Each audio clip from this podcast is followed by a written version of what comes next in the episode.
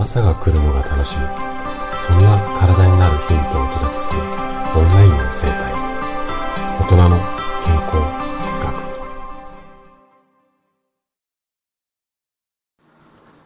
おはようございます。高田です。今日はめまいとか耳鳴りには食生活の改善が効果的だよ。こんなテーマでねお話をしていきます。めまいとか耳鳴り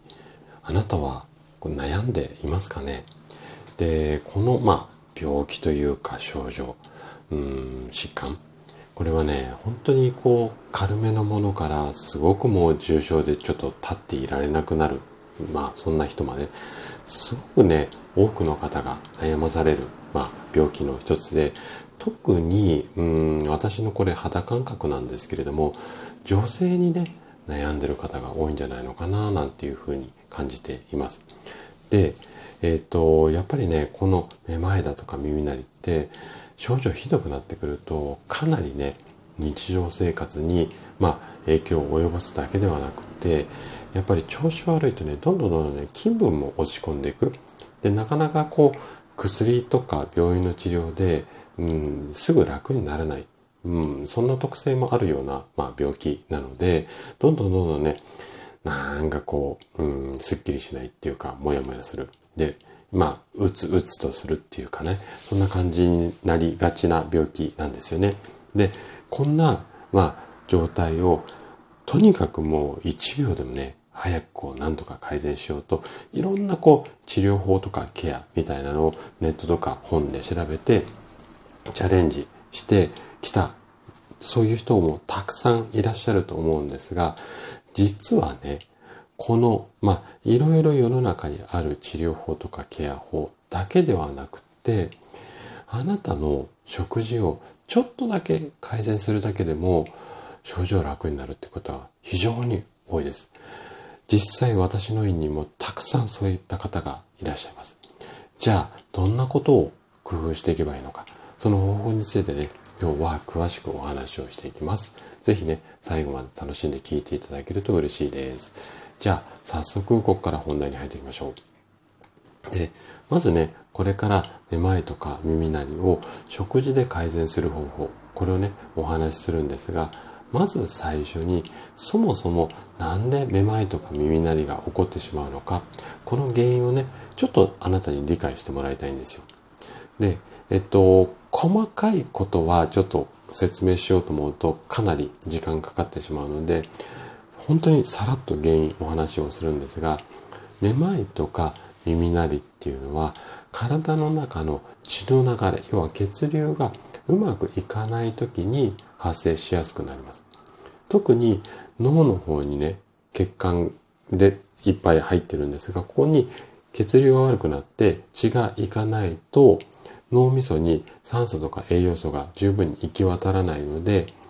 これ大変だよ、このまま行くと大変だよっていう、まあ、体からすると SOS。これがめまいだったり耳鳴り、こういった症状で発生するんですよ。で、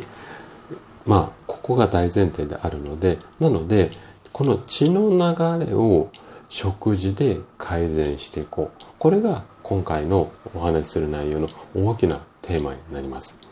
で、基本的にはね、考え方、まあ、いろいろこう流れ良くする、いろんな方法あるんですが、血液をサラサラにする。まずね、ここを意識してもらいたいんですよ。で、具体的にはね、例えばオメガ3脂肪酸っていう、まあ、お魚とかに多く含まれている油を取っていただいたりとか、ビタミン E、これを意識してもらったりだとか、こういった感じで、で、ビタミン E はね、アーモンドとかひまわりの種、まあひまわりの種あんまり毎日食べるよって人多くないと思うんですが、アーモンドとかナッツの方にね、ビタミン E 入ってますので、こういったものを積極的に摂ることで血の流れ、要はサラサラにして脳に血を流して酸素とか栄養を届けて症状を楽にする。こんな方法がまず一つあります。で、今度はね、あの、血の流れじゃなくて、そこを、まあ、司るっていうか、血管、あの、この中をね、血管の中を血が流れるんですが、今度は外側ですよね。この血管を元気にしましょうということです。じゃあ血管元気にするためにはどんな栄養を意識すればいいかっていうと、これね、ビタミン C と、あとビタミン K なんですよね。この2つの栄養素っていうのは血管の壁、要は外側のところ、血管の内側にね、いろいろこう壁っていうかコーティングがあるんですが、ここね、強くして、で、血の流れを良くします。で、具体的にはね、ビタミン C なんかは果物とかお野菜にいっぱい含まれてるし、ビタミン K、あんまり聞いたことないビタミンだと思うんですが、この K は緑黄色野菜だとか、あとはね、海藻類に多く含まれています。で、そんなに量は多くないんですが、えっと、商品によってばらつきあるんですけども、このビタミン系ね、納豆の中に入っていることもあるので、納豆を毎日食べるとね、この辺はクリアできたりするケースもあります。あとは、カリウム。このあたりもね、血の流れにはね、欠かせない栄養素なんですよ。で、カリウムっていうのは、血圧をね、正常に保つ効果があって、うん、血圧が正常になるので血の流れがスムーズになります。で、カリウム、どんなものを食べれば取れるかっていうと、例えばバナナとかオレンジ、あとはね、ほうれん草あたりにカリウム多く含まれているので、この辺をね、あの、しっかり取るようにしてみてください。で、ここまでが栄養の話なんですが、さらにもう一つね、気をつけてもらいたい。これ、何だと思います？栄養ではなくて、でも食事、食、うん、食事って言い切っちゃっていいのかどうかあれなんですが、これね、水分補給なんですよ。で、お水が不足すると血液がドロドロになって血の流れが悪くなります。なので、けあのー、水分を取っていただきたいんですが、まあね、えっ、ー、と、1日1リッターだ、2リッターだっていろんな情報あると思うんですが、基本的な考え方としては、体重1キロに対して30から40ミリグラム、あ、ミリグラムじゃない、ミリリットルって言われてます。なので、60キロの人であれば、60×30 ミリリットルみたいな計算の仕方でいいです。ただ、これはちょっと個人差とか年齢によっても違ってきますので、このあたりはね、もし分かりづらかったら、あの、お気軽にご質問ください。で、最後にね、えっ、ー、と、気をつけてもらいたいのが、まあね、こうやってね、食生活の改善もしてもらいたいんですが、ちょっとね、ここは私も耳が痛い話を自分自身にしていく、あのしていくんですけれども、アルコールとかね、カフェイン、ここの取りすぎはちょっと注意をしてください。で、このね、アルコールとかカフェインっていうのは体の中の水分を奪うんですよ。で、アルコールとかカフェインって取りすぎちゃうとやっぱ体に悪影響があるので、お水で薄めるんですよね。体、勝手に。なので、いっぱい、うん、カフェイン取ったりとか、アルコールを飲んだりすると、体がね、慢性的なね、脱水症状になってしまうので。なので、お水もあの取るんだけれどもお水取りながら一緒になってアルコールガバガバとかカフェインドバドバっていう感じになってしまうとどうしてもねせっかく取ったお水がそっちで失われてしまうのでこの辺りもね注意をしてください。でこんな感じで食事を意識するだけで